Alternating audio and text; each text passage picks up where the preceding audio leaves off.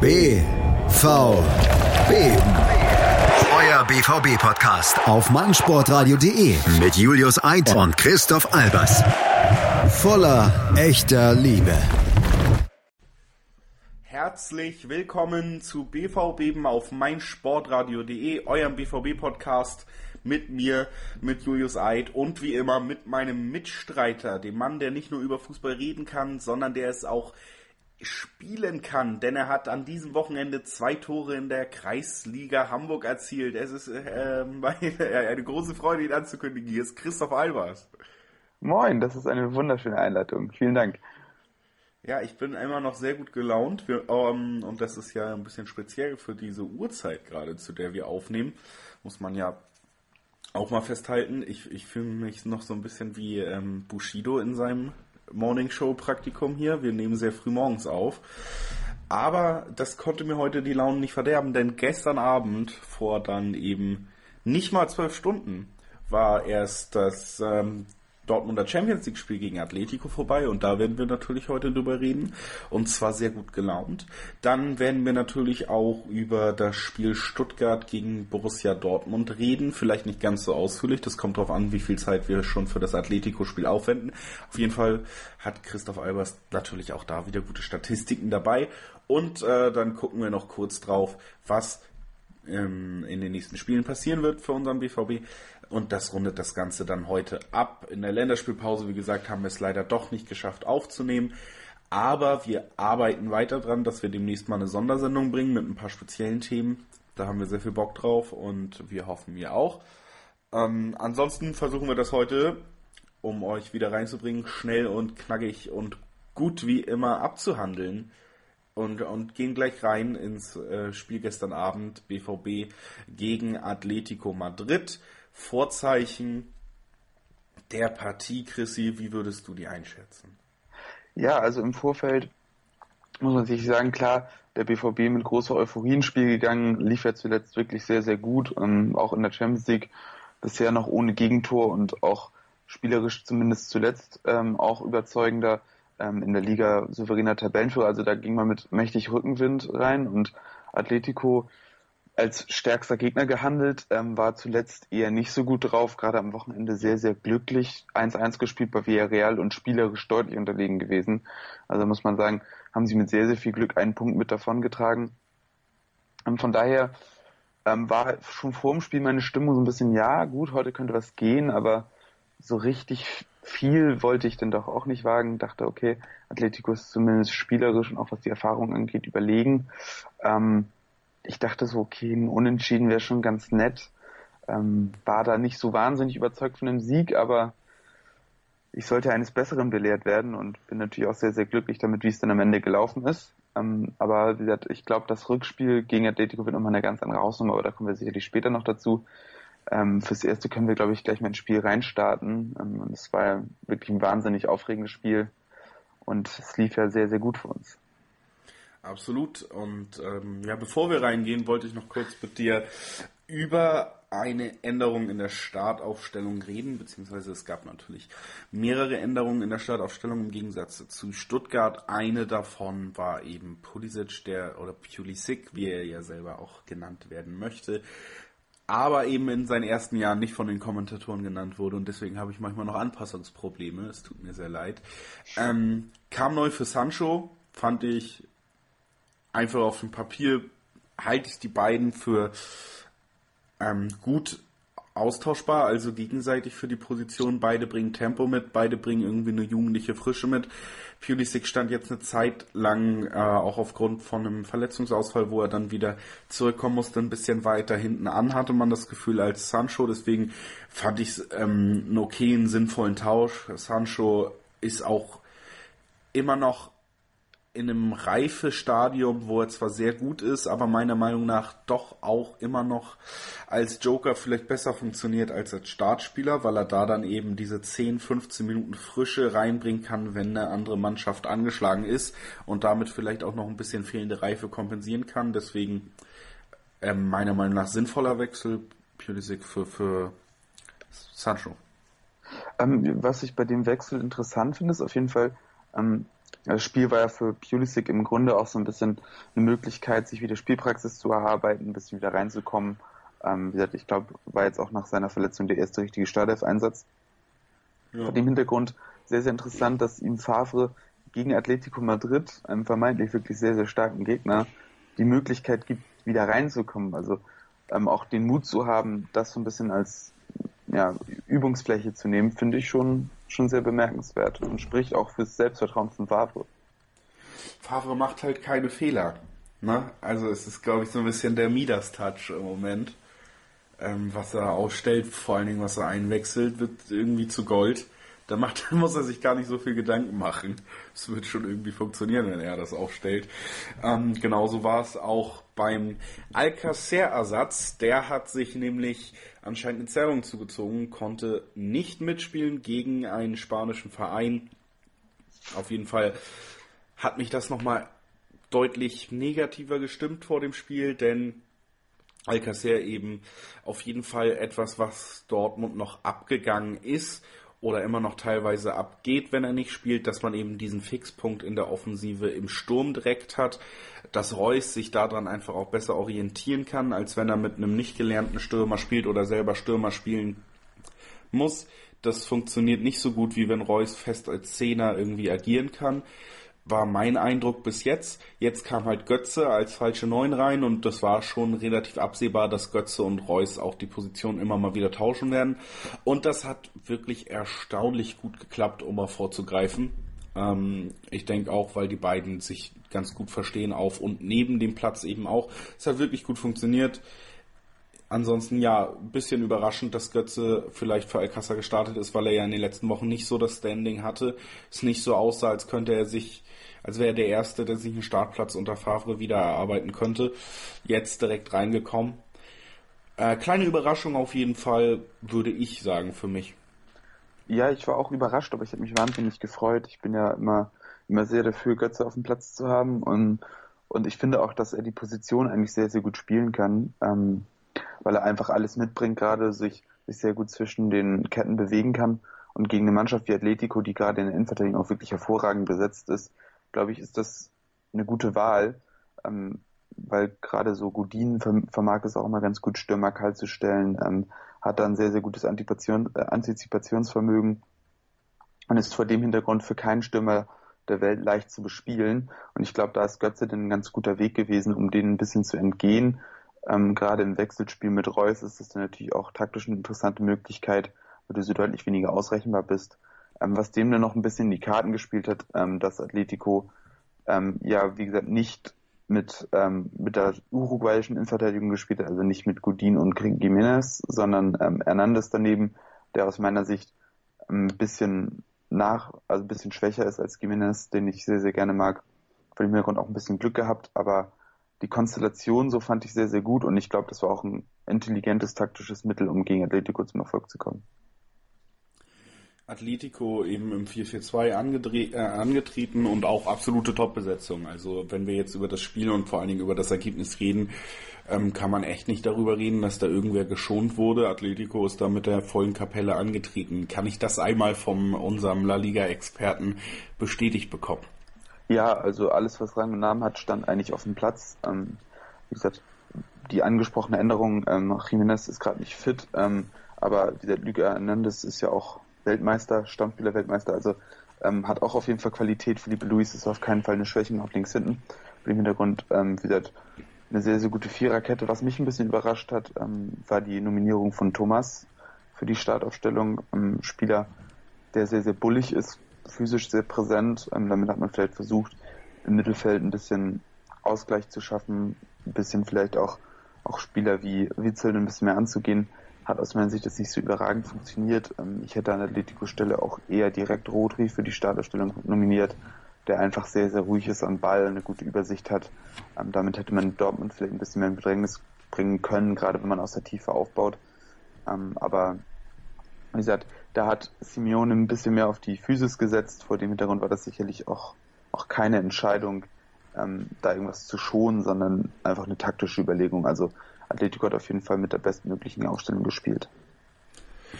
So, und Dortmund, um das abzurunden, eben mit Birki im Tor und dann der Viererkette, die einem eigentlich so ein bisschen Sorgen macht, wenn es auf Top-Niveau zustatten geht, nämlich Piszek, Diallo, Sagadu, Hakimi, davor Witzel und Delaney, davor eben die Dreierreihe aus Pulisic, Reus, Brun Larsen und dann eben als Stürmer oder falsche Neun im neuen Sprachgebrauch Mario Götze.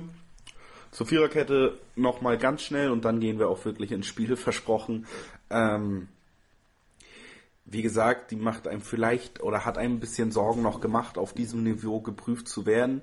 Gar nicht, weil ich nicht finde, dass Diallo, Sagadu, Hakimi ähm, nicht schon tolle Leistungen gebracht haben in der Bundesliga, sondern eben einfach in Dortmund noch nicht unbedingt auf diesem Niveau geprüft wurden. Das heißt, man hatte einfach nicht den Anhaltspunkt und ich bin nun mal äh, eher Pessimist. Das heißt, man macht sich da schon ein bisschen Sorgen, wenn man eben Diallo sieht, neu gekommen, 22 Jahre alt, Sagadu unser ähm, dritter Innenverteidiger in der Rangordnung eigentlich eben hinter Akanji und Diallo mit 19 Jahren. Und auch Hakimi, den ich gerade offensiv sehr, sehr ansehnlich finde, allerdings auf der linken Seite heute, weil Schmelzer nicht kommt, also nicht auf seiner perfekten Position, plus eben doch gerne mit defensiven Aussetzern, wenn es nicht so richtig gut läuft.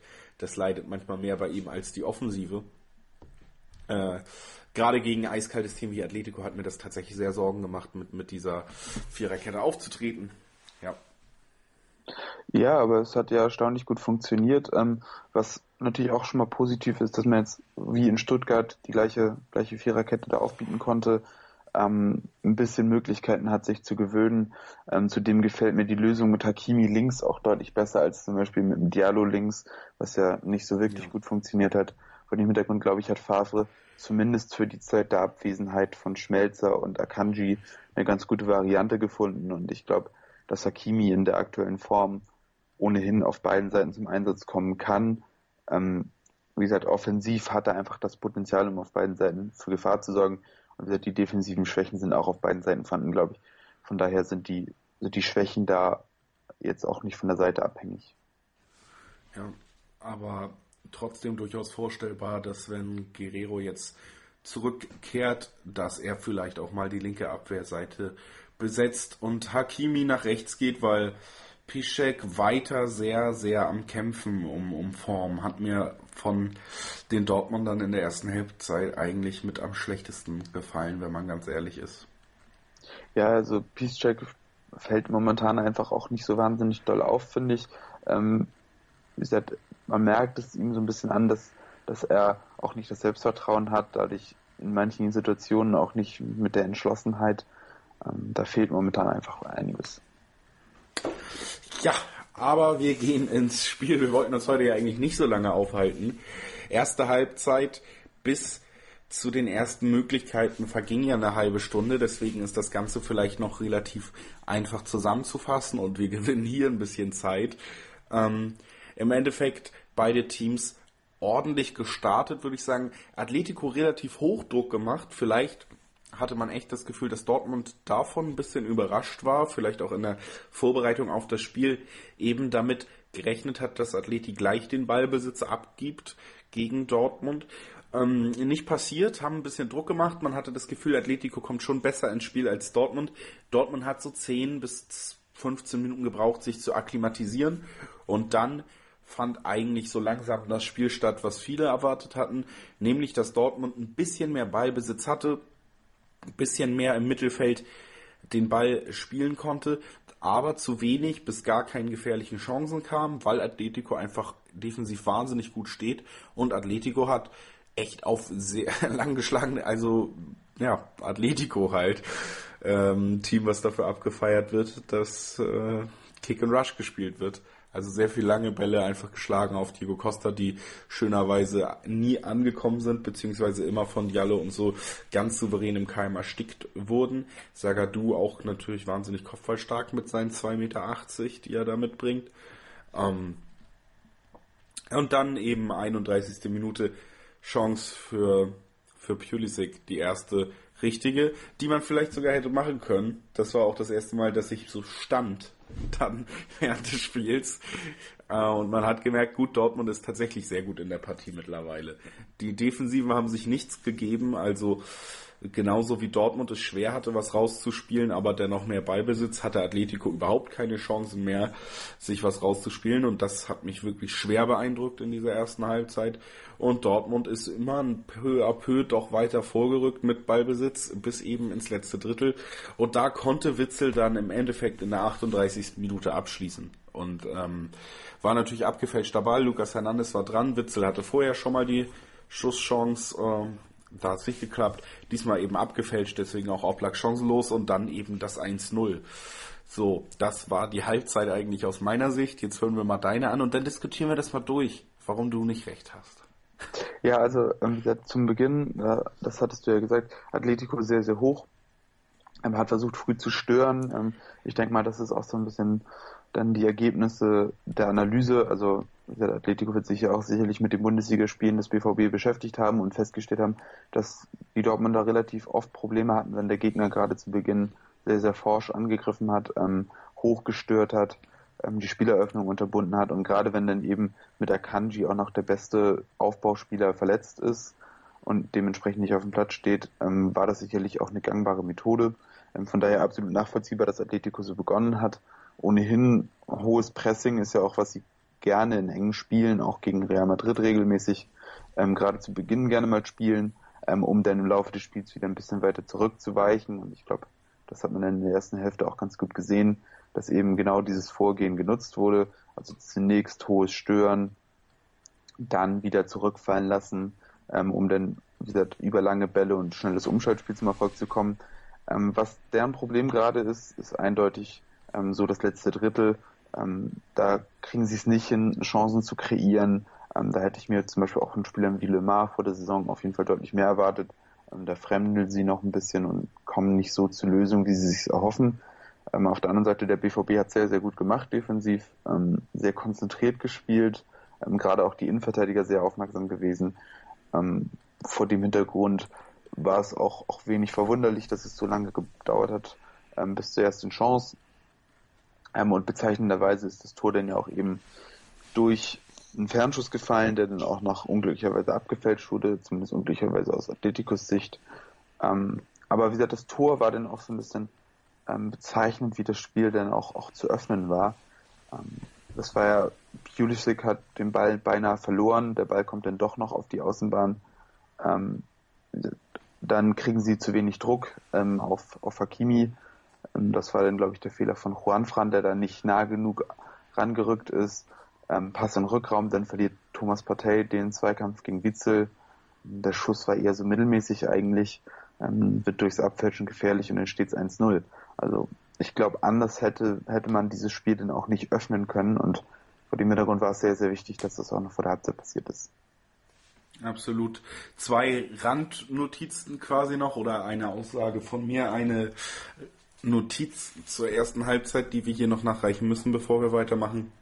Also erstmal muss ich wirklich sagen, das, was mich am meisten beeindruckt hat und was für mich ähm, am meisten das auf den Punkt bringt, wenn von der Reifeprüfung gesprochen wird, ist tatsächlich die defensivtaktische Reife, die man gezeigt hat gestern im Spiel gegen Atletico, gegen eben einen Angriff, der unter anderem mit einem Griezmann und einem Diego Costa besetzt ist, gegen ein Team, was von Diego Simeone seit mehreren Jahren gut eingestellt ist und weiß, was es zu tun hat. Und dass man da einfach die Struktur des eigenen Spiels nicht nur aufzwingen konnte, natürlich lässt das Atletico manchmal zu, sondern es auch geschafft hat, diese Struktur eigentlich zumindest über die ersten 45 Minuten nicht fallen zu lassen, dadurch den Gegner genau da zu haben, wo man ihn haben will und zumindest einen Gleichstand oder ähm, eben sogar eine leicht bessere Ausgangssituation auf dem Platz zu schaffen gegen ein besser besetztes Team, das war für mich diese Reifeprüfung, die gestern angesprochen wurde, von zum Beispiel Reus vor dem Spiel schon. Das war für mich das, was mich wirklich auch euphorisch gemacht hat ein bisschen, weil wir viel über die Siege hier geredet haben, viel gescherzt haben auch, aber ich bin immer ein Pessimist eigentlich, was, was Dortmund angeht. Sowieso, ich gehe nie in ein Spiel mit einem guten Gefühl. Aber das gestern, dieser Sieg, das und wie das eben gerade in der ersten Halbzeit auch gespielt wurde, defensiv, das war so ein bisschen mein Sorgenkind vor dem Spiel und das wurde halt einfach widerlegt und zwar nicht nur von der Defensive, sondern von Diallo, äh, nicht nur von der Defensive um Diallo, sondern eben auch von Witzel, der das super gemacht hat, von Delaney in den ersten 30 Minuten, das ist die zweite Randnotiz, der ist verletzt raus. Das hat mir wahnsinnig Angst gemacht, muss ich ganz ehrlich sagen, dass dann äh, der Hut kommt und selbst das funktioniert dann in dem System. Ähm, das zeigt einfach, wie die taktischen Maßgaben des Trainers immer besser umgesetzt werden, dass man auch mal die Spieler durchwechseln kann und es funktioniert noch so, wie es funktionieren soll, obwohl der Hut gerade Anfang der zweiten Halbzeit dann natürlich auch einer der Probleme war, die man dann hatte. Aber wie gesagt, ich fand es echt schön zu sehen, wie, wie gut diese Mannschaft im, im taktischen Konzept auch funktionieren kann, wie wenig abhängig man von einzelnen Spielern ist. Ähm, kleiner taktischer Kniff von Lucien Favre, der super funktioniert. Da werden wir gleich drüber reden. Jetzt muss ich leider einmal in die Pause geben und dann hören wir uns wieder und dann sage ich noch, welcher taktische Kniff von Lucien Favre der auch in der ersten Halbzeit sehr gut zu sehen war, meiner Meinung nach sehr viel damit zu tun hat, dass auch die Defensive toll funktioniert hat gegen Atletico. Und dann hören wir uns wieder. Ähm, Chrissy, ich habe dich länger nicht reden lassen, aber du darfst gleich auch wieder. Yay. Die Sportshow mit Malte Asmus und Andreas Thies. Alles rund um den Sporttag auf meinsportradio.de. Willkommen zurück bei BVB. Wir haben eine ganz schnelle Pause gegeben. Wir haben ein bisschen was gehört, was es sonst so gibt auf der Welt neben BVB, beziehungsweise, wenn man ganz ehrlich ist, auch ein bisschen unter BVB. Ja, Leute, wir können ja, wir sind ja unter uns hier, wir können ja mal ehrlich sein. Ähm, wir haben mit einem Cliffhanger aufgehört. Dafür wurde ich gerade schon in der Pause gelobt von meinem Co-Moderator Christoph Albers, der auch immer noch bei mir ist. Ich wollte ganz kurz noch sagen, dass ich auch wahnsinnig gut finde, wie Lucien Favre, und das hat er auch aus seiner Nizza-Zeit spätestens mitgebracht und implementiert taktisch in dieses Team, dass die Mannschaft eigentlich mit einem wahnsinnig schönen Mittelfeldpressing spielt. Das heißt gar nicht so unbedingt das hohe Anlaufen, aber eben auch nicht das tiefe Stehen hat gegen Atletico den Sieg gebracht, sondern dieses Gegenpressing im zweiten Drittel, also im mittleren Drittel des Feldes, wo dann eben Reus auch wahnsinnig stark mitgearbeitet hat. Götze hat unfassbar viel geleistet, was einfach den Einsatz angeht, wo auch sogar äh, Brun Larsen, der ja als Linksaußen vielleicht noch oh, junger Linksaußen auch wahnsinnig diszipliniert mitgearbeitet hat. Pulisic, äh, Pulisic ist da sogar schwächer ein bisschen in, in der defensiven Bewegung als dann eben Brun Larsen links gewesen. Brun Larsen auch völlig ausgepumpt gewesen nach 60 Minuten, wo dann gewechselt wurde. Heißt, dieses ähm, Mittelfeldpressing funktioniert unter Favre wahnsinnig gut und hat es Atletico wahnsinnig schwer gemacht und man kann sich das gerne nochmal angucken. Wir haben einfach wahnsinnig viele Ballgewinne im zweiten Drittel und das ist unfassbar viel wert und hat gestern fantastisch funktioniert. Ja, und das ist einfach auch eine Variante, die sehr, sehr gut funktioniert gegen Atletico Madrid. Ähm, man sieht es ja schon auch an der Ausrichtung, wie Atletico spielt. Ähm, das 4-4-2 ähm, ist ja immer ein bisschen auch ein Kompromiss, insofern, dass man in, in der Regel äh, eine Unterzahl im Mittelfeld oder zumindest im Zentrum des Mittelfelds in Kauf nimmt. Ähm, und in der Liga, zumindest in, in, La Liga, funktioniert das für Atletico sehr, sehr gut, ähm, weil auch viele spanische Teams ähm, es nicht schaffen, das, das Spielfeld so zu verengen wie der BVB in diesem Spiel. Ähm, dadurch ist das Spielfeld ein bisschen, bisschen länger und gibt Atletico mehr Räume ähm, und vor allem mehr die Möglichkeit, in die Tiefe zu spielen nach Balleroberung. Ähm, und das hat der BVB sehr, sehr gut gemacht und auch eine große Schwachstelle von Atletico damit aufgedeckt das ist dann eben auch der Unterschied zwischen Bundesliga und spanischer Liga, wo man sieht, dass das Mittelfeld ganz anders bespielt wird ähm, und der, der Ansatz ganz, ganz ein anderer ist. Und da muss man auch Favre ein Riesenkompliment machen. Ähm, sehr, sehr gut herausgearbeitet, ähm, eine gute Besetzung gefunden. Ähm, natürlich dann auch ein bisschen Glück gehabt, dass, dass die Schwächen von der Hut in dem Bereich ein bisschen kaschiert werden konnten. Also vor dem Hintergrund hat das sehr, sehr viel, sehr gut funktioniert.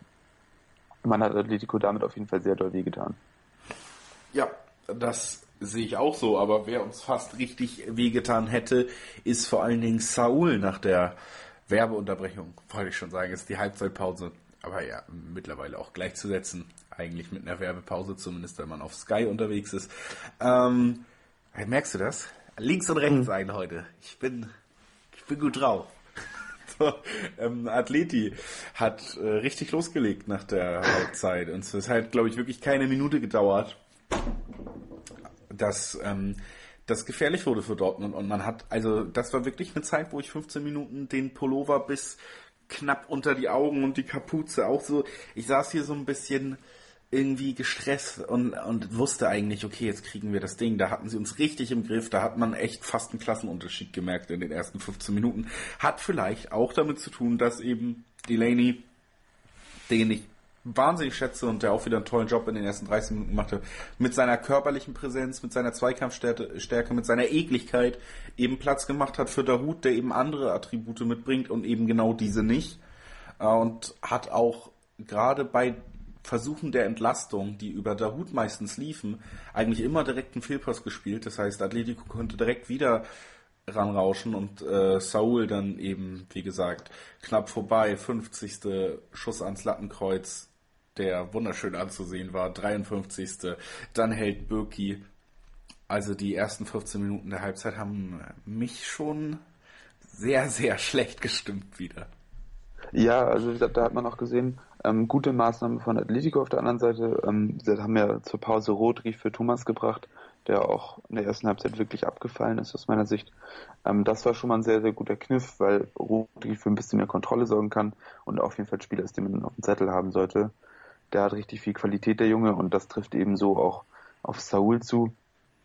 Wie der Saul, finde ich, ist ein sehr, sehr bemerkenswerter Spieler, der trotz seiner, seiner Präsenz und seiner Größe und seine Physis auch noch extrem elegant ist am Ball und einfach einen wahnsinnig guten linken Fuß hat. Und das hat er auch gezeigt, gerade der Schuss ins Lattenkreuz war wirklich atemberaubend und hätte eigentlich auch aus neutraler Sicht einen Treffer verdient gehabt. Ähm, da hatte man richtig, richtig Glück und das war dann eben auch die Phase, ähm, die man dann einfach mal überstehen muss, wenn man so ein Spiel gewinnen muss, äh, will. Und ja, da sieht man dann auch, dass es in Phasen, wo es einfach so rund läuft, ähm, dass du dann einfach auch das Quäntchen Glück hast, was du brauchst. Und das hatte der BVB in diesem Fall.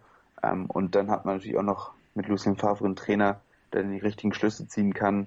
Ähm, in der 62. Minute hat er dann Guerrero für Brun Larsen gebracht.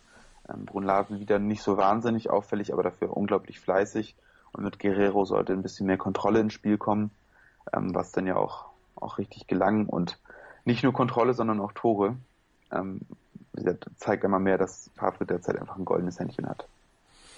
Definitiv muss man auch ganz ehrlich sagen, dass ich bei der Auswechslung, also klar, Brun Larsen hat man gesehen, war am Ende, war eigentlich schlichtweg in defensive Aufgaben eingebunden zu der Zeit des Spiels. Und dass dann Guerrero vielleicht besser ist, weil eben sehr viel Linksverteidiger-Erfahrung, auch in der Nationalmannschaft von Portugal spielt er die Position ja immer noch in Dortmund öfter, aber auch als Sechser oder Achter eigentlich eingesetzt, jetzt halt für die linke Außenbahn gebracht, hauptsächlich um eben, denke ich mal, das Ganze stabilisieren zu können. Erstes Problem war da, ja, ist Pulisic noch ein bisschen hat ein bisschen weniger noch gefallen als Brun Larsen, weil weniger Arbeitsaufwand nach hinten und in seinen Dribblings sehr unglücklich an dem Tag. Brun Larsen sucht eher mal den Pass zum richtigen Moment als Pulisic, hat man das Gefühl. Ähm, plus eben, dass die rechte Abwehrseite mir eh mehr Sorgen gemacht hat, gerade in der ersten Halbzeit eigentlich jeder Angriff von Atletico, wenn dann eben über Pulisic und Piszek, was eine Kombi war, die mir so ein bisschen äh, Sorgen bereitet hat. Deswegen nicht unbedingt der Wechsel, mit dem ich gerechnet habe. Dann bringt der Guerrero, ähnlich wie bei äh, Pulisic, wie du es angesprochen hast, gegen Atletico eigentlich eher wieder für so einen Comeback-Moment, dass er zurückfindet in den normalen Spielbetrieb, also fast, ähm, seien wir mal mutig, dann jemand wie Guerrero, der nicht immer absoluten Kampfeswillen ausstrahlt, unbedingt in seiner Spielart, also natürlich viele Qualitäten hat, aber nicht unbedingt äh, die Qualitäten eines Delaneys, sagen wir mal, mitbringt. Deswegen Einwechslung, wo ich gedacht habe, Mensch, äh, keine Ahnung, ob das jetzt hier richtig funktionieren wird. Und es funktioniert einfach richtig. Und ähm, trotz aller Expertise muss man anscheinend aufhören, Favre irgendwie zu hinterfragen. Ja, also zumindest solange es läuft, kannst du, kannst du mir auf jeden Fall keinen Vorwurf machen. Ähm, selbst was, inwiefern ich es einsehe, ist klar, also Guerrero, jemand, der auch Linksverteidiger spielen kann, ähm, zusammen auf einer Seite mit Hakimi, der extrem offensiv ist und immer, immer wieder mit ins letzte Drittel stößt. Ähm, vor dem Hintergrund ist es natürlich auch sinnvoll, so einen Wechselspieler zu forcieren ähm, und da gegebenenfalls abzusichern, um den eben auch Hakimi-Stärken auszuspielen. Aber wie gesagt, ich bin da eigentlich bei dir. Ähm, ich hätte auch eher gesehen, dass man auf der rechten Seite was tut. Ähm, aber wenn du Guerrero bringst, musst du ihn natürlich auf der linken Seite bringen. Vor dem Hintergrund habe ich das dann auch wiederum verstanden. Ähm, aber wie gesagt, wer sind wir, Favre zu hinterfragen? Von dem, also Ja, es hatte ja auch eben, wie gesagt, relativ schnell schon positive Auswirkungen, Auswirkungen aufs Spiel und man hat die Kontrolle tatsächlich nach und nach wieder gewinnen können gegen Atletico. Das heißt, diese Sturm- und Drangzeit der Madrilenen war dann relativ schnell wieder vorbei nach der Einwechslung in der 62. Und gab noch diese Szene, wo, glaube ich, Juan Fran gerne Elfmeter gehabt hätte gegen Witzel, aber ganz ehrlich, das war nicht mal ansatzweise einer. Also eigentlich ist, weiß ich nicht, brauchen wir, glaube ich, nicht drüber reden. Mhm. Ähm, und 66. kam dann schon eigentlich der unglücklichste Moment von Hakimi im ganzen Spiel. Ähm, denn sonst hat er wirklich fantastisch gespielt, ist glaube ich auch Man of the Match geworden, drei Assists am Ende gehabt. Aber in dem Moment eben Reus nimmt mal Tempo auf, auch eine Weltklasse Ballannahme von einem Ball, der eigentlich fast in den Rücken gespielt ist, zieht links in den Strafraum am Innenverteidiger vorbei und kommt in Schussposition, wenn man es ganz ehrlich sind. Und Hakimi spritzt dazwischen, steht sogar im Abseits eigentlich, was die Schiris, über die wir auch nochmal reden werden. Aber das verschieben wir jetzt mal. Ähm, wieder nicht gesehen haben, heißt äh, gut, zumindest keine Abseitsentscheidung provoziert, aber Reus den Ball ohne Not eigentlich vom, vom Fuß genommen und vielleicht sogar ein Tor verhindert in der Situation, weil Reus ist jetzt auch nicht so schlecht vom Tor im Moment. Nee, also das war eine extrem unglückliche Szene und ich glaube, da hat auch, auch jeder einmal so gedacht, so, ach Mann, ey, musste das jetzt sein? Das aber einfach ja, die Motivation der, der dann sehr jungen Spieler, die dann teilweise wahrscheinlich immer noch die falsche Entscheidung treffen. Das muss man ja auch einfach mal sagen. Die Mannschaft ist immer noch jung, ne? Aber ich habe da auch, auch in dem Moment gedacht, so, dass Hakimi sich selbst nicht ganz sicher war, was er tun soll, ob er jetzt aus dem Weg geht, den Ball wirklich nimmt. Und dann kam da so eine Halbseitenaktion bei raus, die dann natürlich auch nicht zum Erfolg führte. Ähm, manchmal fehlt ihm dann so ein bisschen auch die Klarheit in der Entscheidungsfindung und sieht man auch öfter mal, aber wenn man so ein gutes Spiel macht, finde ich, fällt das auch nicht weiter ins Gewicht. Das muss man ihm vielleicht auch an seiner Entwicklung einfach mal zugestehen. Das stimmt. Ähm, bevor wir zum nächsten richtig Erfreulichen im Spiel gehen, können wir noch kurz sagen, dass in der 70. Minute auch nochmal Atletico gewechselt hat. Ähm, ein letzter Versuch, Kontrolle in das Spiel zu bringen. Zu dem Zeitpunkt noch 1 zu 0 nur für Dortmund. Gerade nach der Halbzeit hatte man ja auch das Gefühl, dass da vielleicht mehr geht für Atleti. Und ähm, ja, bringt Korea.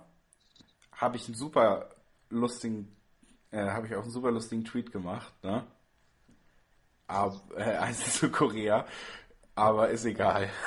so. Okay, den habe hab ich nicht gesehen. Ich, ich habe nur gefragt, äh, ob das Nord- oder Südkorea ist. Klassiker. Ja, er hat, er hat sogar ein Like bekommen. Also Twitter ist immer noch einfach ein Platz, wo ich nicht geschätzt werde. Deswegen mache ich die Gags hier nochmal, um eure Wärme zu spüren. Ich weiß, ihr habt gerade euch gefreut über diesen Spruch. So, äh, ich sehe hier gerade übrigens auch schon zwei. Schon zwei, by the way. Ja. Okay, es geht aufwärts, ich bin bald berühmt, dann kann ich hier doch endlich raus. Ähm, weiter im Text. 73. ist es dann endlich soweit. Äh, Dortmund, wie gesagt, nach der 60. oder 62. spätestens mit der Guerrero-Einwechslung wieder viel besser ins Spiel gekommen. Ab da kann man eigentlich auch wieder, da man eben diese Viertelstunde, diese 17 Minuten nach der Halbzeit ausklammert, davon äh, kann man schon behaupten, den Rest der Zeit war Dortmund spielbestimmt und ja, äh, Dahut spielt dann echt einen überragenden Ball in die Tiefe und da sieht man dann eben vielleicht die Stärken, die Dahut einem Delaney vorweg hat.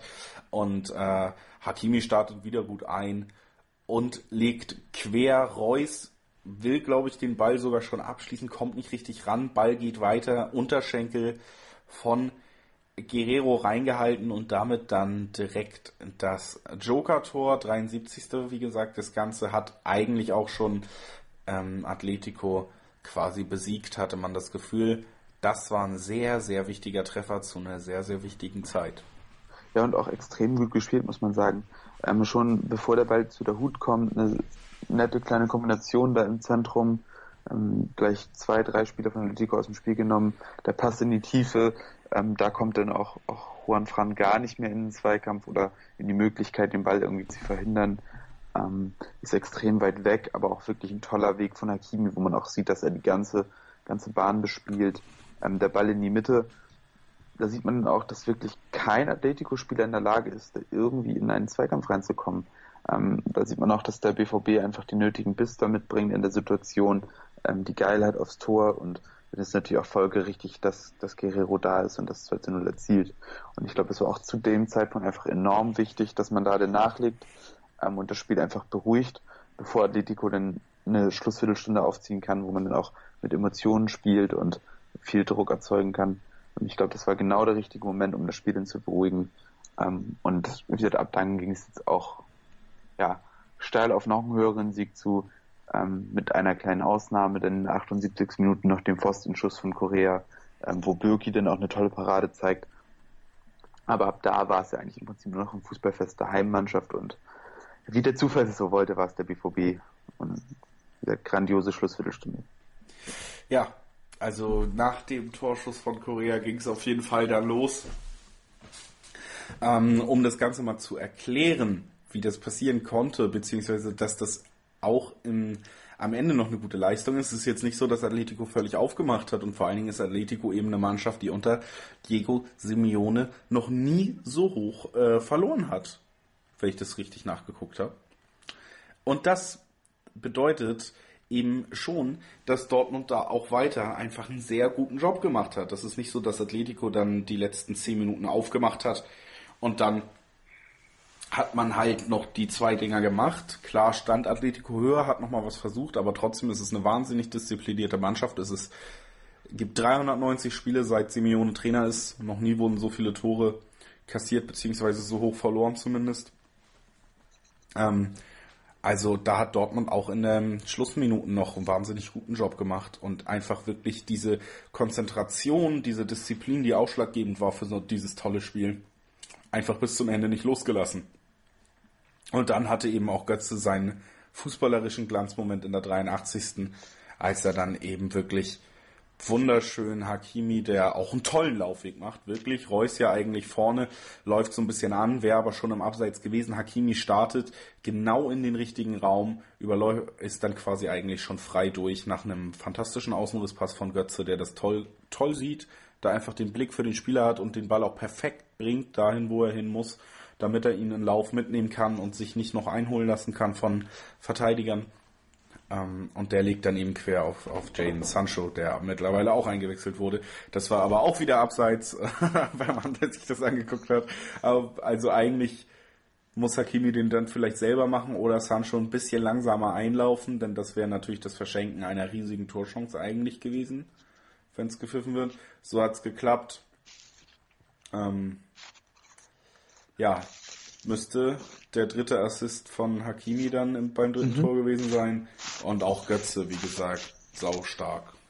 Ja, wie gesagt, also den Ball spielen nicht viele so und das zeigt dann auch wirklich die technisch, technische Qualität von Götze, die dann herausragend ist. Tolle Übersicht, genauso musst du ihn spielen. Ähm, das ist schon ganz, ganz stark und zeigt dann auch, dass er immer noch die Bälle im Fuß hat, die man von ihm erwartet und dass er auch nach wie vor eine große Bereicherung für die Mannschaft ist. Ähm, hat mich auch für ihn persönlich sehr gefreut, dass er nochmal so einen entscheidenden Moment auch im Spiel, wo er sehr, sehr viel gearbeitet hat, hatte. Ähm, in derselben Minute noch, ganz kurz davor, hat er auch, auch eine tolle Balleroberung gegen Godin auf der, auf der linken Außenbahn, wo man dann auch sieht, dass er enorm viel mitgearbeitet hat, dass er sich auch nicht zu schade war, die Zweikämpfe zu suchen, was ihm Fabria zu Beginn der Saison noch so vor, vor ähm, vorgeworfen hatte und zeigt auch, dass, dass er bereit war, in diesem Spiel alles zu geben. Und ich hoffe, dass es nicht die letzte Chance für ihn war, auch in, auch in der Position nicht die letzte Chance für ihn war. Das war schon ganz, ganz stark und hat mich persönlich auch sehr gefreut. Definitiv. Und das 3-0 hat mich auch sehr gefreut. Und war auch irgendwie der Punkt, wo ich dann schon so gesagt habe, okay, das ist mehr, als ich mir echt erhofft habe. Nicht nur das Ergebnis, sondern auch die Art, aber eben auch einfach das Ergebnis gegen Atletico 3-0. Ähm, wahnsinnig. Das zeigt eben das erste Mal, dass dieser Lauf in der Bundesliga nicht nur irgendwie die Bundesliga ist nicht so gut und wir haben gerade einen Lauf ist, sondern dass man tatsächlich anscheinend in einer Situation ist, in der man eben, und das hat man letztes Jahr zum Beispiel gesehen unter Peter Bosch in der Startphase, ja nie, letztes Jahr war man nie in der Lage, mit, mit Vereinen wie Real Madrid oder sonst was mitzuhalten in der Champions League, auch Tottenham nicht. Jetzt hat man gesehen, man ist es zu diesem Zeitpunkt der Saison definitiv.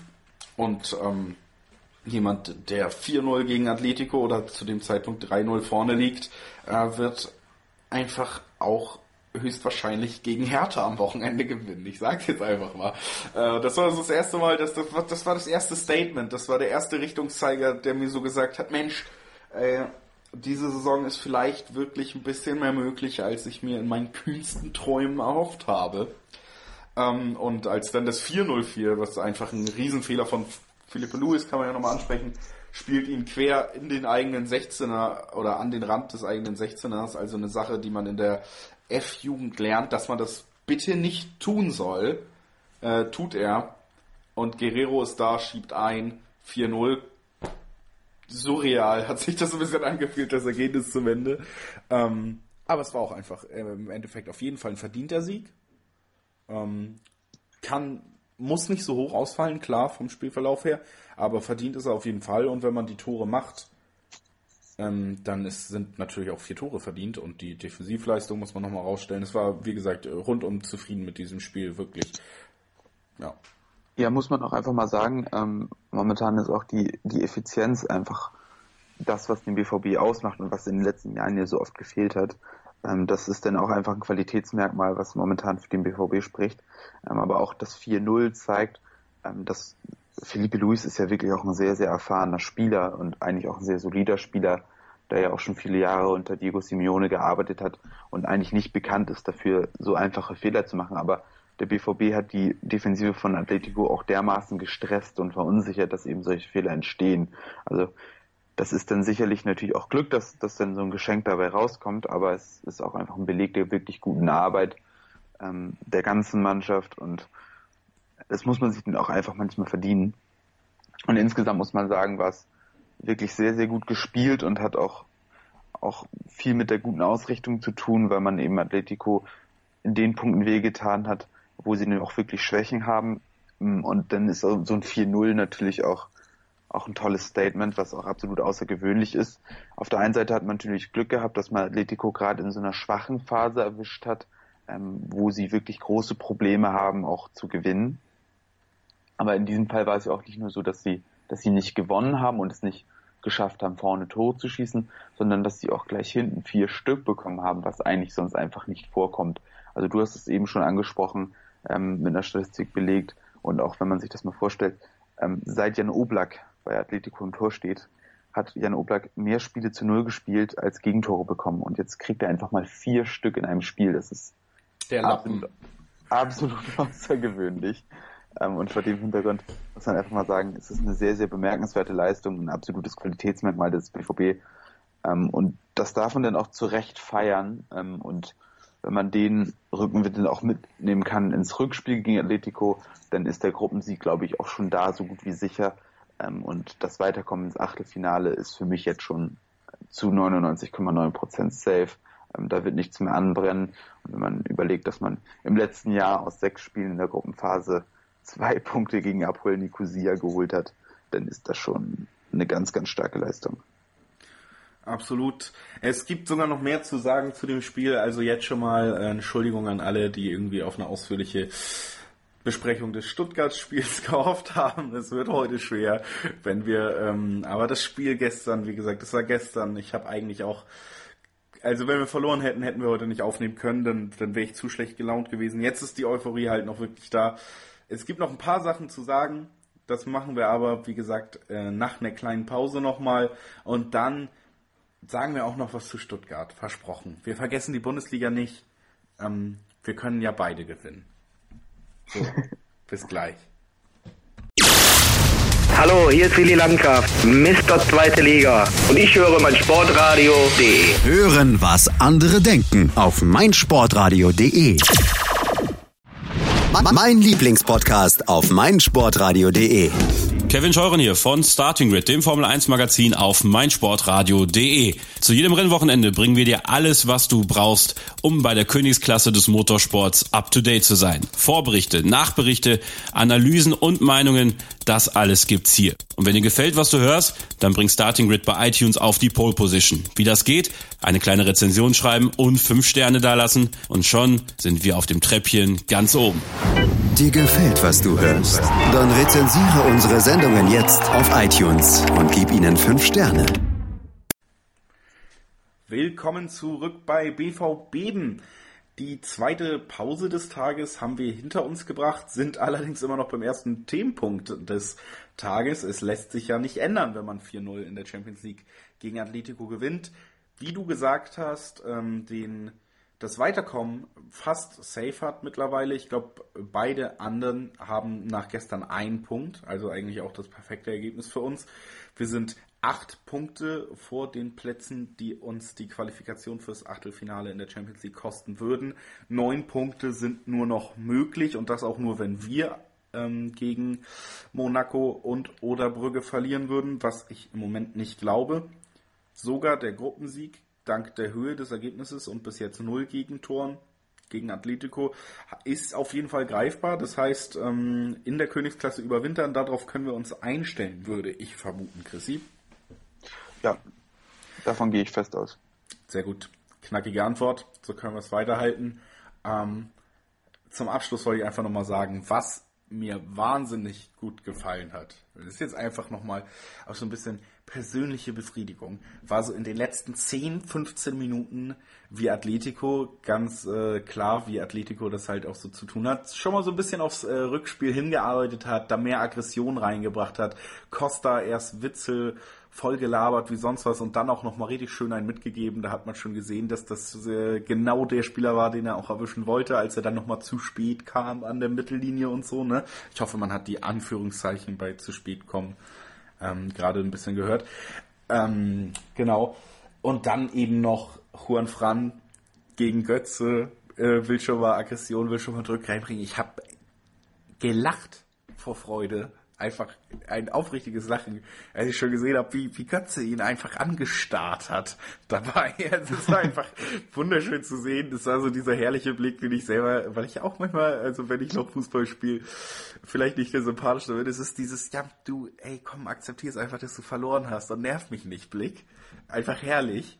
Und er hat es eiskalt durchgezogen, sich überhaupt nicht einschüchtern lassen. Ob, also ähm, überhaupt nicht auf diese Atletico-Art eingegangen und auch gezeigt, dass, der Do äh, dass Dortmund auch mental stark ist, dass da eben diese Siege, dieses tolle Fußballspielen, dieses taktische, das führt eben auch dazu, dass man auch einen Lauf hat, was die Einstellung angeht, was das Selbstbewusstsein angeht. Und das sieht man dann auch nochmal, wenn der 19-jährige Sagadu halt einfach ankommt und das Bild des Tages liefert und sich nochmal kurz vor Diego Costa stellt und sagt, sag mal, warum nervst du hier irgendwen? Und es ist einfach fantastisch. Ich habe mich so also das Bild, ich weiß nicht, ob du es schon gesehen hast, ging auch auf Twitter relativ viel rum. Wie gesagt, Sagadu ist ja 8,39 Meter groß. Ähm, und dann steht da Costa und sieht klein und eingeschüchtert aus, wie, wie Sagadu dann da nochmal kommt und sagt, so, bereiß dich zusammen, ich klatsch dich sonst weg. Also es war einfach herrlich. Ähm, ja, diese, das war einfach eine Ausstrahlung, ja. Die fand ich fantastisch. Ja, und das zeigt aber auch mal, dass der BVB mittlerweile auch da genau in den richtigen Momenten stabil bleibt. Ähm, Atletico ist ja auch eine Mannschaft, die da unglaublich viel damit arbeitet, dass sie an den richtigen Stellen provoziert, dass sie Leute aus der Ruhe bringen, ähm, dass sie auch, wie gesagt, im Kopf diese Spiele spielen. Es kracht dann am Anfang gleich mal. Ähm, Diego Costa labert den Gegenspieler immer das ganze Spiel zu, bis der wirklich nicht mehr kann, als ihn irgendwie zu faulen. Einfach aus Frust. Ähm, es war sehr, sehr reif und absolut außergewöhnlich, aber wir müssen nochmal abwarten, wie sich das Ganze denn im Rückspiel verhält. Weil gerade im Wander Metropolitano ist das nochmal eine ganz andere Geschichte. Und da bin ich sehr, sehr gespannt, wie Atletico denn auch mit dem Hinspielergebnis in das Spiel geht und wie sie denn damit umgehen, weil ich glaube, da könnte es nochmal richtig, richtig unangenehm werden. Also und wenn man da auch nicht mit einem Sieg. Also. Ähm, ein Remis würde ja auch schon reichen, ist ja völlig egal. Aber. Selbst eine Niederlage 2 zu 1 oder so ist ja vertretbar dann. Also. Absolut. Aber ich finde, also ich finde vor allem die Attitüde ist da wichtig, so zu sehen, ähm, wie sie sich da verhalten, wie der BVB mit der Situation klarkommt. Weil ich glaube, da wird es enorm schwierig und ähm, das wird dann nochmal der nächste Step der Reifeprüfung. Ähm, und wenn man den nochmal mit, mit einer solchen Bravour. Ja, am Ende kl klatschen wir die einfach wieder 4-0 weg. Ja, wie gesagt, das, das 4-0 ist ja das neue 13-0, wie wir gelernt haben. Und dann könnte es eventuell auch in dem Spiel was geben. Immer dann, gerne, immer gerne wenn man denn so durch die Gruppe cruist, dann muss man auch vielleicht darüber sprechen, wie weit es denn in dieser Saison gehen könnte. Ähm, weil zumindest habe ich jetzt gerade für den Moment das Gefühl, dass da eine ganz besondere Truppe sich gefunden hat. Ähm, das könnte eine ganz außergewöhnliche Saison werden. Absolut. Dein Wort in Gottes Ohr.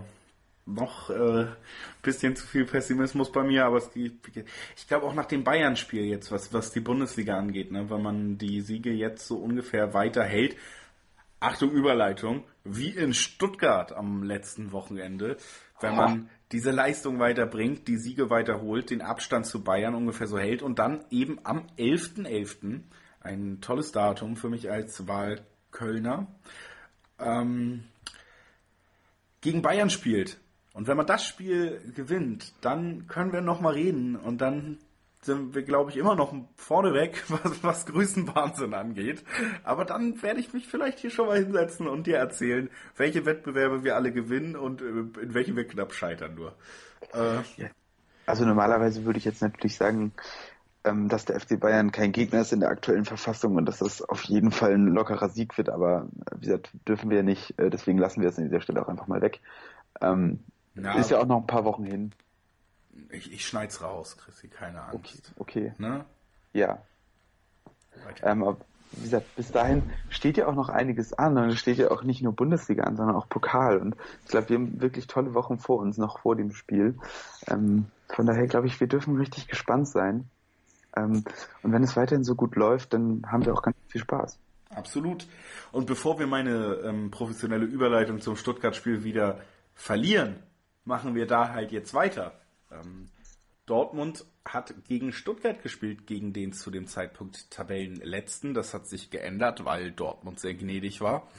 Ähm, und gegen ein Stuttgart mit einem neuen Trainer, nämlich mit Markus Weinziel. Das heißt, man, äh, ja, Stuttgart sowieso ein Kader, den man vor der Saison deutlich höher eingeschätzt hat als Tabellenletzter. Ähm, jetzt einen neuen Trainer. Ähm, war ein Spiel, wo man wenig wusste, was man jetzt genau erwarten kann. Markus Weinziel hat eben den Weg gewählt, deutlich offensiver aufzustellen als noch Korkut vor ihm. Und das Ganze ist einfach, ja, taktisch kann man das Spiel wirklich schnell zusammenfassen. Das kommt uns auch entgegen. Ähm, Im Endeffekt macht man nach der dritten Minute ein Tor und damit war Stuttgarts äh, Matchplan einfach für den Arsch. Dortmund konnte sich komfortabel 90 Minuten mit qualitativ besseren Spielern darauf beschäftigen, schnell umzuschalten, sonst Ruhe ins Spiel zu bringen mit Ballbesitz, Spiel im Mittelfeld und so das Spiel dominieren, zumindest in den ersten 45 Minuten, da eben auch die drei Tore erzählt. Die werden wir gleich nochmal durchgehen. Chrissy, was möchtest du zu dem Spiel generell nochmal sagen? Ähm, ja, wie gesagt, du hast es schon angesprochen, im Prinzip Matchplan gleich über den Haufen geworfen und ähm, sozusagen den zweiten Halbzeiteffekt, den der BVB mal so gerne hatte, wenn man sich dann eben auf die Konter besinnen kann und dem Gegner so extrem wehtun kann, den hat man gleich schon mit in die erste Halbzeit gezogen durch das frühe Gegentor äh, oder beziehungsweise durch den frühen eigenen Treffer ähm, und dadurch wurde es einfach ein sehr, sehr bequemes Spiel für den BVB gegen einen gar nicht mal so schwachen VfB. Ähm, also ich finde, die Stuttgarter haben durchaus gute Ansätze gezeigt und ähm, haben auch über weite, weite Strecken des Spiels ja auch, auch sehr bemüht gespielt. Aber äh, die Qualität reicht dann eben, um dann ganz schnell auch die drei Tore zu schießen. Und dann geht da natürlich nicht mehr viel. Also ähm, die Effizienz, die gerade einfach da ist, ist in solchen Spielen einfach der Schlüssel zum Erfolg und gibt natürlich auch die Möglichkeit, weitere Tore zu erzielen. Ähm, vor dem Hintergrund war es natürlich alles wie gemalt und für den, für den VfB extrem ärgerlich, dass es, dass es sich dann so ergeben hat. Und für mich als Fan war es, oder als, als taktikinteressierter Zuschauer war es natürlich auch ein bisschen schade, nicht sehen zu können, wie der VfB eigentlich spielen wollen würde unter Weinziel, ähm, weil das Spiel sich einfach so sehr schnell in eine Richtung entwickelt hat. Richtig, Weinziel nämlich mit einem 4-1-4-1 äh, gestartet, unter anderem äh, Gonzalo Castro wieder in die Startelf geholt, der unter Korkut nicht mehr so oft zu sehen war am Ende. Ähm, genau, und das Ganze hat halt wirklich gar nicht funktioniert, weil eben dieses sehr frühe Tor kam. Ähm, taktische Ausrichtung der Stuttgarts hat sich dann in der zweiten Halbzeit geändert und damit auch ein bisschen das Spiel.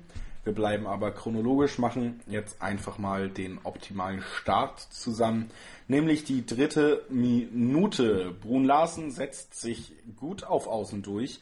Vor allen Dingen spielt er dann aber wieder toll auf Reus. Ähm, quasi zieht nach links außen, spielt Reus in der Mitte frei, der dann so am 16er steht und legt den Ball eben zurück auf diesen. Reus möchte sehr gerne Paco bedienen, äh, der Ball wird aber abgefälscht.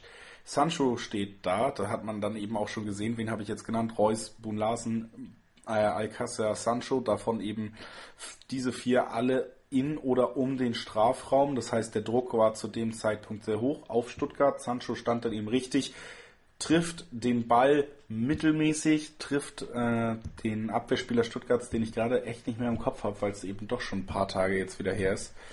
Und äh, der Ball wird abgefälscht und geht ins Tor. Dortmund hat im Moment Glück, es läuft, aber es war auch ein toller Konter. Gerade Brun Larsen hat alles richtig gemacht. Und dann der hohe Druck hat sich eben rentiert. Direkt äh, 1 zu 0. Und wie wir gesagt haben, der wird die wichtigste Stellschraube, wenn man das ganze Spiel betrachtet. Ja, wie gesagt, wieder mal Glück gehabt an der richtigen Stelle. Wie gesagt, richtig gut gespielt bis zu Reus. Danach wirklich was war es viel Glück. Reus Pass war eigentlich, eigentlich eine falsche Entscheidung, auch, also der hätte ihn niemals auf Alcázar spielen sollen. Ähm, dann kommt er natürlich noch glücklich zu Sancho, der auch wiederum Glück hat. Ich glaube nicht, dass der Ball sonst reingegangen wäre. Also das sind eben diese entscheidenden Dinger und dann hast du einfach wirklich mal Glück, wenn du oben stehst. Ähm, ja, schwuppsdiwupps 1-0. Und dann, dann ging es auch genau in der Couleur weiter, dass du dann eben in den richtigen Momenten wieder die Nadelstiche gesetzt hast und dann kamen ja auch die Tore. Ähm, der BVB hat sich ja in der Folge auch, auch auf Konter verlegt, hat sich deutlich weiter zurückgeschoben. Ähm, äh, Stuttgart hat dann seinerseits versucht, noch irgendwie zum Ausgleich zu kommen. Ähm, Gentner war da sehr, sehr prominent, was die Abschlüsse anging, hat gleich zwei, zweimal noch den Abschluss gesucht, bevor es dann zum 2 zu 0 kam, was dann ja auch schon in der 23. Minute der Fall war. Also auch relativ früh. Und dann auch wieder in dem richtigen Moment, bevor Stuttgart sich so richtig entfalten konnte und noch mehr Druck aufbauen konnte, ähm, kam dann ihm das 2 zu 0. Ähm, das können wir auch einmal kurz durchgehen. Ähm, gesagt, Reus legt den Ball gut raus. Ähm, Peace-Check mit einer sehr, sehr guten Szene in dem Fall. Ähm, geht noch ein paar Meter auf der rechten Seite, bringt den Ball wieder in die Mitte. Alcázar, und das ist etwas, was mich sehr, sehr gefreut hat, lässt den Ball durch. Ein total unterbesetztes Stilmittel eigentlich ähm, aber mit sehr, sehr viel Übersicht vorgetragen in dem Fall. Ähm, sieht, dass Reus in seinem Rücken ist und deutlich besser steht, ähm, lässt ihn im Vortritt, Reus nimmt ihn direkt ab.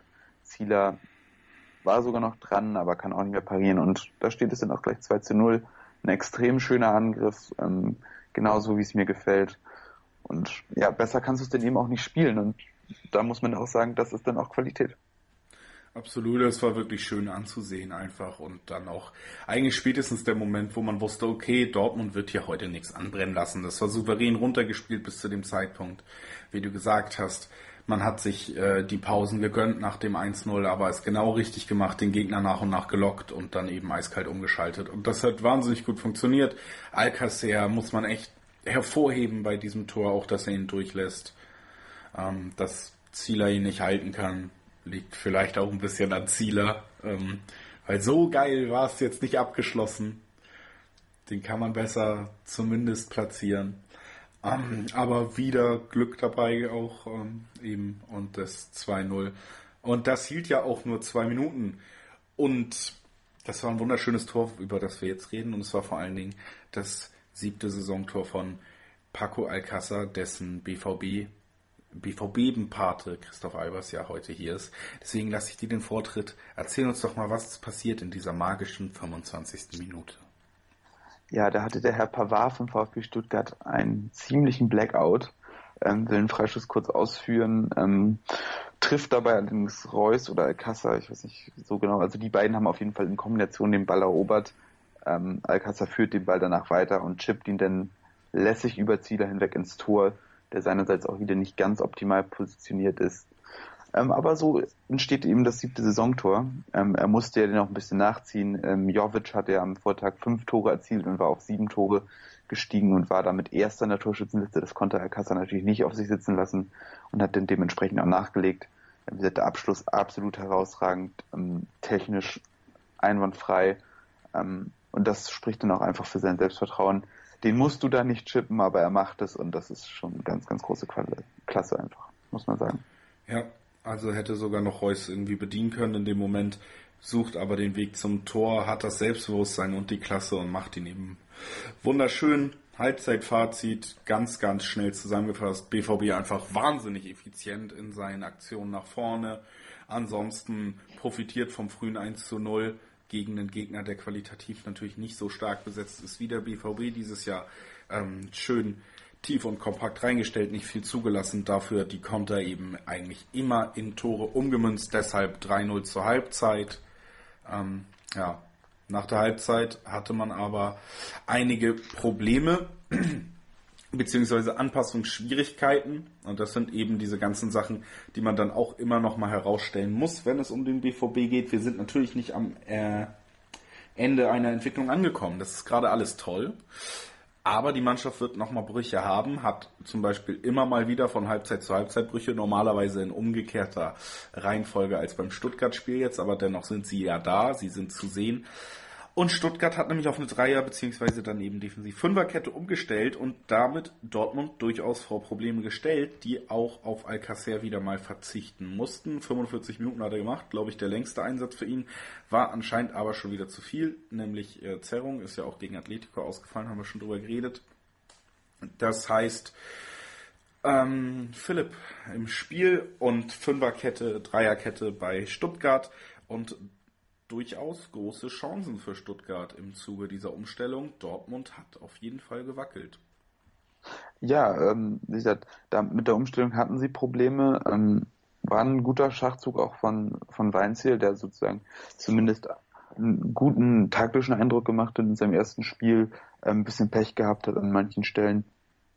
Ähm, aber auch, auch Favre hat das, hat das ja auch, auch soweit zugegeben im, im Nachgang des Spiels, ähm, und hat auch zugegeben, dass sie da auf jeden Fall noch Potenzial haben, ähm, das zu verbessern. Ähm, haben sie denn aber auch trotzdem noch ganz souverän eigentlich über die Bühne gebracht, ohne Gegentor geblieben, was auch in solchen Spielen sehr, sehr wertvoll ist, um dem Gegner keinen Auftrieb zu geben. Und da haben sie sich ja auch noch belohnt mit dem 4 zu 0. Ähm, hat mich persönlich sehr, sehr gefreut, dass Maxi Philipp noch ein Tor gemacht hat.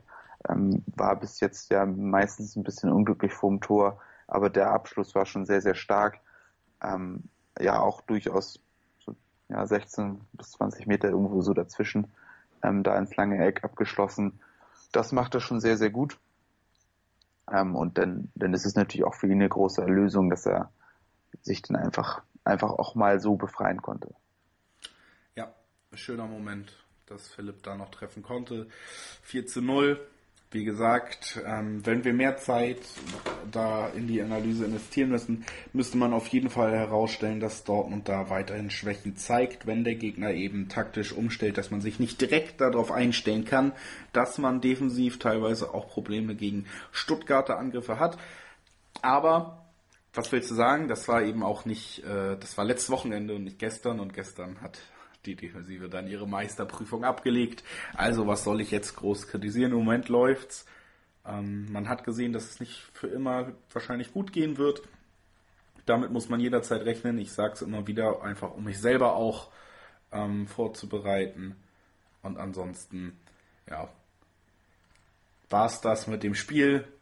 Zusammengefasst, jetzt einfach mal ganz simpel. Wir sind da als Tabellenführer hingefahren zum Tabellenletzten, haben den kurz an die Wand geklatscht und sind wieder nach Hause gefahren. Ja, ähm, zum Abschluss würde ich eigentlich nur noch kurz bemerken, weil das, das Reus eine sehr, sehr bemerkenswerte Aussage nachgetroffen hat. Und zwar hat er angemerkt, dass man auf der einen Seite noch viel zu tun hat und dass es gerade taktisch noch einiges zu tun gibt. Ähm, jetzt mal als Vorgriff natürlich hat man das viel, viel besser gemacht gegen Atletico, aber er hat auf jeden Fall erkannt, dass es da noch viel zu tun gibt und war auch, auch sich nicht zu schade, das dann anzusprechen. Aber er hat eben auch angemerkt, dass man dann nicht zu selbstkritisch sein sollte und das auch genießen können muss. Ähm, Finde ich beides sehr, sehr bemerkenswerte Komponenten. Also einmal, dass er dann auch wirklich ja, das, das reflektieren konnte, wo es denn eben gehapert hat, trotz des 4 zu 0 Siegs, was ja auch nicht jedem so gegeben ist, dass er dann direkt nach dem Spiel so eine Aussage treffen kann. Ähm, und auf der anderen Seite aber auch, dass er sich darüber im Klaren ist, dass es vielleicht nicht immer so weiterlaufen wird und dass man dann auch sich durchaus darüber freuen kann, wenn man 4 zu 0 gewonnen hat. Ähm, ich finde, er wächst da immer mehr rein in diese Rolle und füllt das mittlerweile extrem gut aus. Ähm, er gefällt mir einfach sehr, sehr gut als Kapitän gerade. Definitiv. Über Reus als Kapitän werden wir nach einer kurzen Pause reden noch schnell. Wir werden dir gleich die Zeit geben. Ich hoffe, du bist schon ein bisschen aufgeregt, deine Statistikecke wieder aufzumachen. Und diesmal auch völlig ohne Zeitzwänge. Du kriegst Im Notfall den ganzen Take. Ähm, dann kriegt Reus halt keine Zeit mehr. Wir äh, hören uns also gleich wieder mit einigen Highlights noch und dann wollen wir uns natürlich auch irgendwann noch von euch verabschieden. Also kommt bitte wieder, sonst fühlt sich das Ganze gar nicht richtig an. Wir hören uns gleich.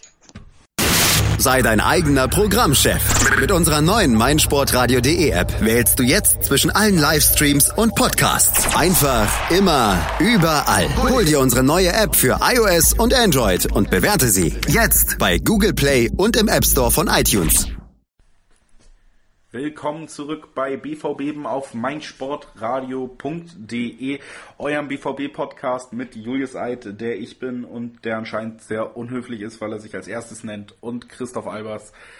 Chrissy ist noch da und hat jetzt äh, das eines, ich möchte nicht sagen das Highlight, dann, dann bist du ja das Highlight und ich bin irgendwie raus. Aber eines der Highlights aus, aus diesem Podcast für euch wieder mal mitgebracht. Auch eines meiner Highlights immer wieder. Ich bin immer begeistert. Willkommen zur wiederkehrenden Rubrik bei BVB. Christoph Albers Statistik-Ecke. Ja, ähm, die Statistik-Ecke. Freut mich immer wieder sehr, sehr doll, das vorführen zu können. Ähm, in diesem Fall beschäftige ich mich heute mal mit einem einzelnen Akteur, den ich mal rausgesucht habe und einem Akteur, der mir sehr, sehr gut gefallen hat in den letzten beiden Spielen. Ähm, ich habe das jetzt mal für die beiden Spiele, also Stuttgart und Atletico Madrid, zusammengefasst. Und das ist unser Innenverteidiger Abdu Diallo. Ähm, Diallo haben wir in den Wochen zuvor noch öfter mal kritisiert, gerade auf der Linksverteidigerposition sah er nicht immer glücklich aus. Ähm, aber spätestens jetzt nach der Verletzung von Akanji ist er ins Zentrum zurückgekehrt und macht das aus meiner Sicht sehr, sehr gut. Und nicht nur aus meiner Sicht, sondern auch statistisch gesehen ähm, macht er da eine sehr, sehr gute Figur und hat sich da so ein bisschen zum Anführer der Innenverteidigung aufgeschwungen. Ähm, ist ja nicht zu Unrecht auch Kapitän der französischen U21-Nationalmannschaft und dementsprechend auch prädestiniert dafür, seinen jüngeren Kollegen an seiner Seite, Jean-Axel Sagadou, zu führen. Ähm, Sagadou blüht an seiner Seite auch immer mehr auf und hat auch deutlich bessere Werte als zuletzt, aber konzentrieren wir uns dieser Stelle mal auf die Werte von Herrn Diallo. Ähm, gegen den VfB gelang ihm eine wunderbare Zweikampfquote von 89 Prozent, eine Passquote von 90 Prozent und das Ganze bei 75 Ballkontakten. Also ähm, sehr, sehr gute Werte, alles rund um die 90 Prozent ist immer auch für einen Innenverteidiger fabelhaft und das ist so zumindest auch was die Bass, äh, Passqualität angeht, fast in einer Liga mit Akanji. Also er kann die Lücke da sehr, sehr gut füllen ähm, und hat auch deutlich deutlich zugelegt im Vergleich zu den ersten Saisonspielen. Ähm, wenn wir uns das Ganze nochmal im Spiel von Atletico angucken, ähm, ein bisschen weniger Ballkontakte gehabt, nur 68, aber damit immer noch deutlich mehr als sein Kollege ähm, Sagadou. Ähm, man sieht also, dass er nach wie vor auch für den Spielaufbau verantwortlich ist, weil sich Sagadou am Ball nicht ganz so wohl fühlt wie Diallo und er auch nicht ganz so viel Übersicht hat ähm, wie sein Kollege. Ähm, von daher ist Diallo mehr und mehr dafür verantwortlich, das Spiel anzutreiben ähm, wie gesagt, übernimmt da auch die Rolle des Schweizers ähm, und ähm, fühlt sich da auch mehr und mehr wohl, ähm, zeigt auch immer mehr, dass er am Ball sehr, sehr gut ist. Ähm, ich erinnere an, das, an die Szene im Stuttgart-Spiel, wo er Gentner zum Ausrutschen bringt, weil er einmal den Rückpass antäuscht und dann mit großer Überlegtheit in den Vorwärtsgang umschaltet. Ähm, gegen Atletico genau das gleiche, wo er sogar ausrutscht und das noch grandios spielerisch löst dann. Also er hat die nötige Qualität, um das zu bringen. Ähm, und das zeigt sich noch in der Passquote in einem Spiel, was sicherlich nicht einfach war, auch von hinten zu eröffnen. Ähm, gelang eine tolle Passquote von 92 Prozent, ähm, nur vier Fehlpässe, was dann wirklich auch herausragend ist, wo man dann ja auch sagen muss, dass als Innenverteidiger gerne mal Fehlpässe, denn gerade wenn du weit in die Tiefe spielst, dabei herumkommen. Von daher ist das wirklich bemerkenswert und es ist auch sehr bemerkenswert, dass er gegen eine Mannschaft wie Atletico Madrid eine stolze Zweikampfquote von 78 Prozent erzielen konnte obwohl er gegen so Gegenspieler wie Diego Costa sich durchsetzen musste. Also da ein ganz, ganz dickes Lob von meiner Seite an, an Herrn Diallo, ja, der mehr und mehr zu einem der Königstransfers aufsteigt, ähm, mit 28 Millionen Ablöse ja auch durchaus eine große Hypothek, ähm, aber Zorg hat es ja auch angesprochen, das sind eben diese Spieler, die sich dann noch weiterentwickeln und in ein paar Jahren und wenn nicht sogar jetzt schon deutlich mehr wert sein werden. Vor dem Hintergrund ähm, Diallo ist für mich so ein bisschen der Mitarbeiter der Woche. Das war's von der Statistikecke, Chrissy. Oder kommt noch mehr? Das musst du mir einmal sagen. Sonst muss ich natürlich abmoderieren. Nee, das belassen wir an dieser Stelle einfach mal dabei. Alles klar. Dann war das diese Woche Christophs Statistikecke. Ja, haben wir auch diese Rubrik abgefrühstückt, ähm, was ich natürlich nicht despektierlich meine, aber zumindest zur Uhrzeit passt. Denn wir haben es mittlerweile 11 Uhr bei unserer Aufnahme, um euch mal mit hinter die Kulissen zu nehmen. Das heißt, in einer halben Stunde würde ich normalerweise auch aufstehen. Ähm, jetzt weiter im Text. Wir wollten noch mal ganz kurz äh, über Reus reden, bevor wir dann noch mal ganz kurz darauf eingehen, was uns in den nächsten Wochen erwartet. Und äh, dann haben wir es auch für diese Woche, glaube ich, ähm, genug genug äh, geredet, für die genug gesagt, um mal wieder für ein bisschen Beschäftigung bei den Hörern zu sorgen. Wir wollen ja auch nicht immer die Leute völlig erschlagen. Natürlich könnten wir noch vier Stunden, aber man muss sich vielleicht auch mal kontrollieren. Äh, Reus als Kapitän, wie du gesagt hast, schon nach dem Stuttgart-Spiel in einem Interview nochmal aufgefallen, dass er da vielleicht echt nochmal einen Schritt in der Reife gemacht hat. Gestern hat es nach dem Spiel dann bei Sky auch selber noch bestätigt auf die Nachfrage, ob er nochmal einen Schritt gemacht hat, hat er eben gesagt, dass man als Kapitän für diesen Verein nochmal eine ganz andere Verantwortung spürt, er aber gewillt ist, diese anzunehmen und sich darüber freut, diese Verantwortung übertragen bekommen zu haben. Und das merkt man ihm einfach an. Also man hatte schon in der letzten Saison gemerkt, wenn er will, kann er ein Führungsspieler sein, kann eben die Leute mal ins Pressing schicken, die Mannschaft stellen. Aber so wie er es jetzt tut, mit dem Einsatz in der Defensive, dem unbedingten Willen, aber auch mit dem, wie er sich gegenüber jungen Spielern und auch eben neuen Spielern präsentiert, heißt eben Paco Alcázar, der ja namentlich auch schon Reus gelobt hat als An äh, Anlaufstation, als erste Anlaufstation, seit er in Dortmund ist. Junge Spieler, mit denen er gut kombiniert, mit denen er sich ähm, zeigt. Zum Beispiel Jaden Sancho, den er ja tatsächlich irgendwie unter seine Fittiche genommen hat, hat man fast das Gefühl, der macht im Moment alles richtig. Fantastischer Kapitän. Möchtest du mir widersprechen? Möchtest du mir recht geben? Ähm, tu, was immer du möchtest. Also, ich würde dir auf jeden Fall recht geben an dieser Stelle. Ähm, Reus macht es wirklich phänomenal.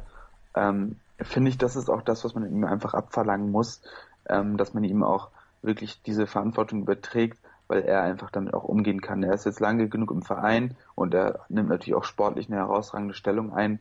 Von daher ist es, glaube ich, auch der nächste logische Schritt, ihn auch in diesen Hinsichten ähm, dazu zu bringen, dass er seine Qualitäten einbringt. Ähm, und gerade vor dem Hintergrund, dass er auch aus der Jugend des Vereins stammt und schon eine sehr, sehr lange Geschichte mit dem BVB hat, ähm, ist es, glaube ich, auch gut, ihn denn als Identifikationsfigur dort aufzubauen, ähm, zumal man ihn sicherlich damit auch noch eine lange Zeit an den Verein binden kann. Und ich glaube, das ist einfach eine sehr, sehr schöne Synergie, die sich daraus ergibt. Und genau die richtige Nominierung und mir würde auch kein besserer Kandidat einfallen. Absolut nicht. Und mit diesem Kapitän, diesem Aufschwung gehen wir eben auch in die nächsten Spiele. Und ich habe ja hier auch unseren Sendeplan vorliegen, für den sich heute mal Christoph Albers verantwortlich gezeichnet hat, so wie meistens, wenn man ehrlich ist. Ähm, und Berliner Woche hast du das Ganze genannt. Ähm, mhm hat. Das ist keine Zeitung. Nee, und auch kein Getränk. Äh, Berliner Woche steht an. Was bedeutet das, Chrissy? Was heißt das? Was erwartet uns, äh, was erwarten uns für Spiele? Ja, ähm, am Wochenende trifft der BVB auf die derzeit sehr, sehr stark aufspielende Hertha.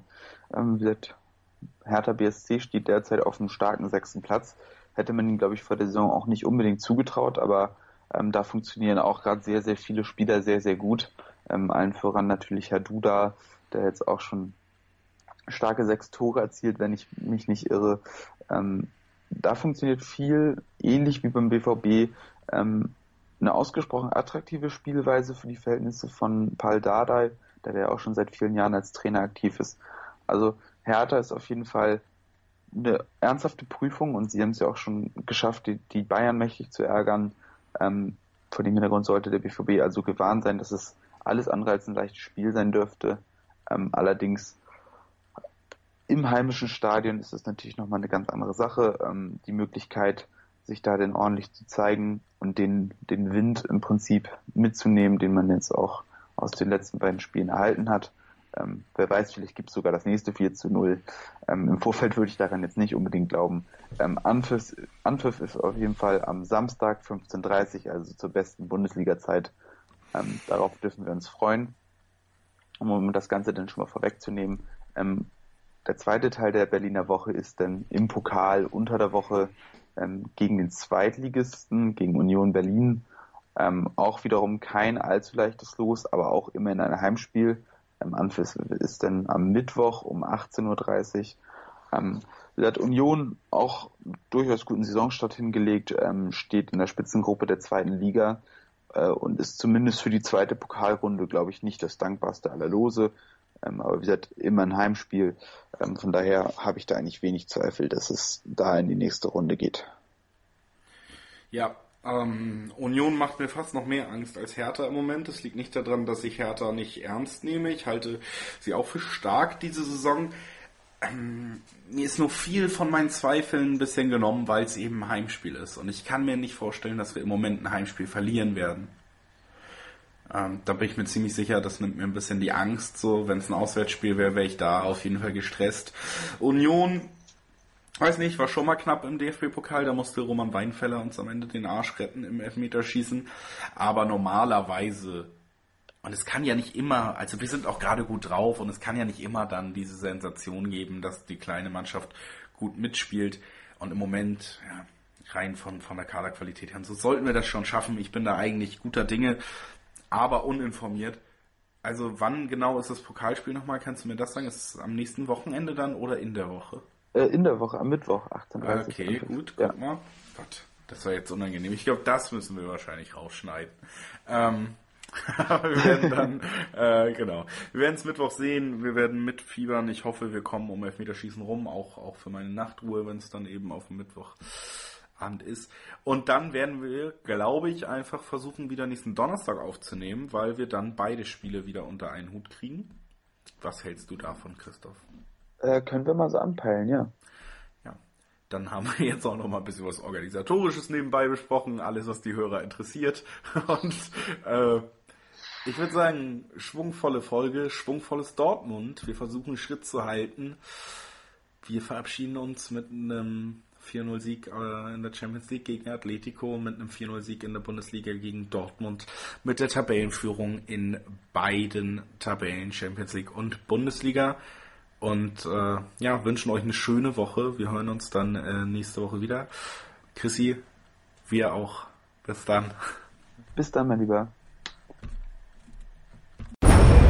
B V B euer BVB-Podcast auf meinsportradio.de mit Julius Eid und Christoph Albers. Voller echter Liebe.